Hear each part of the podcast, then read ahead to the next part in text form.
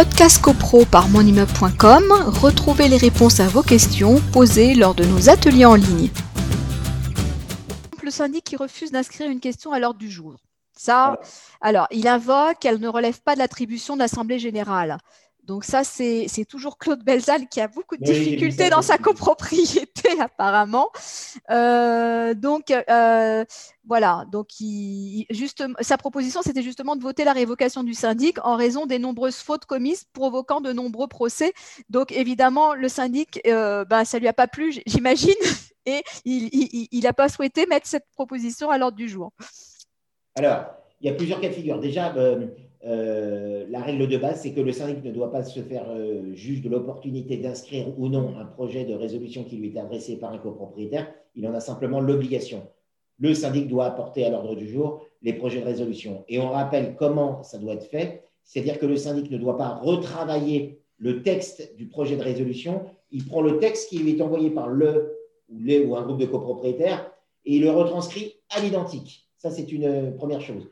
Il faut respecter un certain formalisme, c'est-à-dire que par la voie recommandée, il faut euh, formuler ses demandes par la voie recommandée. Voilà. Alors, si un syndic ne porte pas à l'ordre du jour des projets de résolution, il faut faire un distinguo selon les résolutions euh, qu'on lui a demandé de porter à l'ordre du jour. Si c'est par exemple un copropriétaire euh, qui souhaiterait avoir la, jouissance exclusive d'une partie de cours, par exemple, et que le syndic ne le porte pas à l'ordre du jour, eh bien, euh, pour autant, l'Assemblée générale ne sera pas nulle. Tout juste, ça sera un grief qu'on pourra avoir vis-à-vis du syndic en disant vous n'avez pas respecté la règle, etc.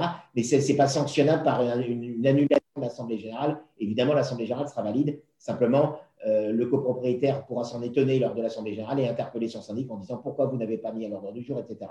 En revanche, d'autres types de résolutions, si effectivement l'Assemblée générale est appelée à, euh, à désigner son syndic, évidemment, le syndic en exercice et si on part, c'est la grande, grande majorité des cas, si on part du principe que le syndic veut présenter à nouveau sa candidature et veut de nouveau continuer ses fonctions de syndic, c'est évidemment pas lui qui va mettre à l'ordre du jour un contrat concurrent.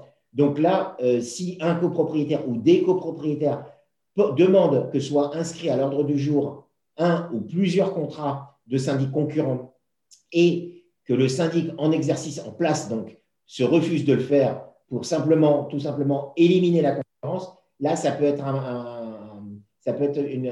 motif d'annulation de l'Assemblée générale parce que euh, du coup, la concurrence est biaisée. Donc là, c'est une, obligation. Mais euh, idéalement, normalement, euh, tout, le, tout syndic doit porter à l'ordre du jour les résolutions, enfin les projets de résolution qui lui sont adressés.